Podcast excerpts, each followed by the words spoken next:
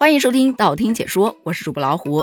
相信近日有看到很多有关于过年期间旅游景点非常火爆的新闻。那现在呀，旅游过年真的已经成为很多人欢度春节的一种新选择。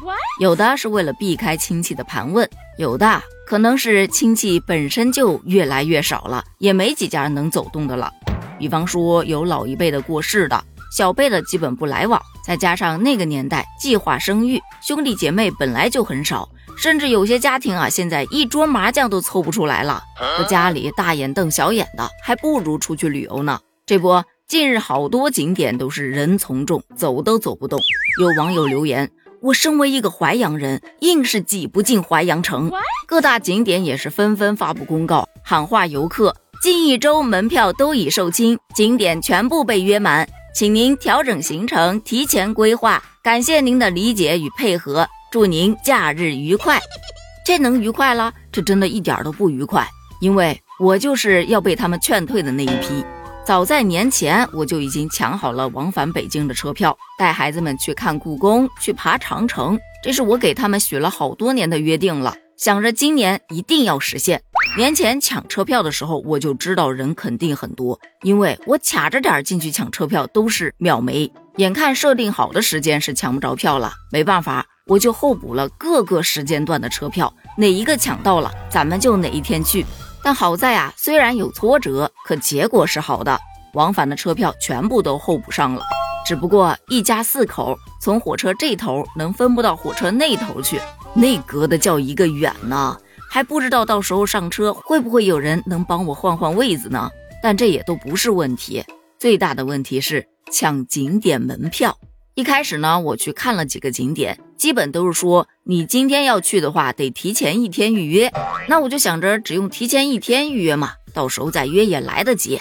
可当我前天看到了一篇推文，我发现大事不好了。那个推文说春节旅游火爆，故宫初七之前已全部约满。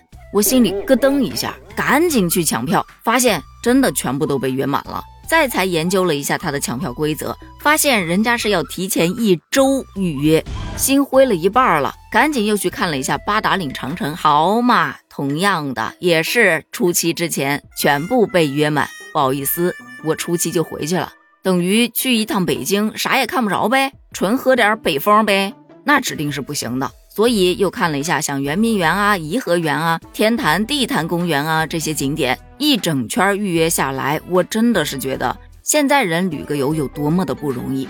首先，每一个景点都有它的官方约票小程序，而每一个小程序上约票都得实名制。我们家四口买票呢，你就得输四遍那么长串的身份证号码，而且每个景点的票它分成年版和未成年人版。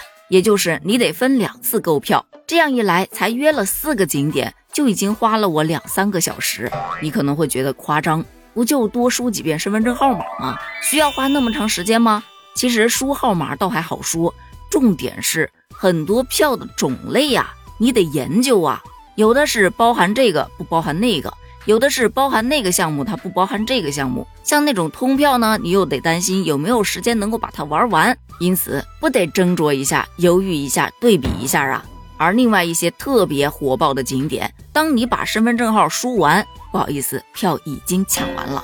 就这糟心的抢票过程，我人还没去呢，心已经累了。一想到到时去一个景点就得找一个小程序，然后把票拿出来验一验，心顿时就更累了。我老公就劝我，要不咱们取消行程吧，以后有时间再去。我没吱声儿。他又说，要不我们更改下行程，去个别的地方玩一玩。我还是没吱声儿。他也有点慌了，你到底要怎样嘛？我真的是，要是改行程的话，我在花时间预定这几个景点之前你不说，人家好不容易订了四个景点，门票都已经买了，钱都已经掏了，你现在让我退票，这都是我精心做攻略才好不容易抢来的。现在跟我说不去，摁着头也得去，不就是故宫和长城买不着票吗？咱搁门口打个卡也算是去过了。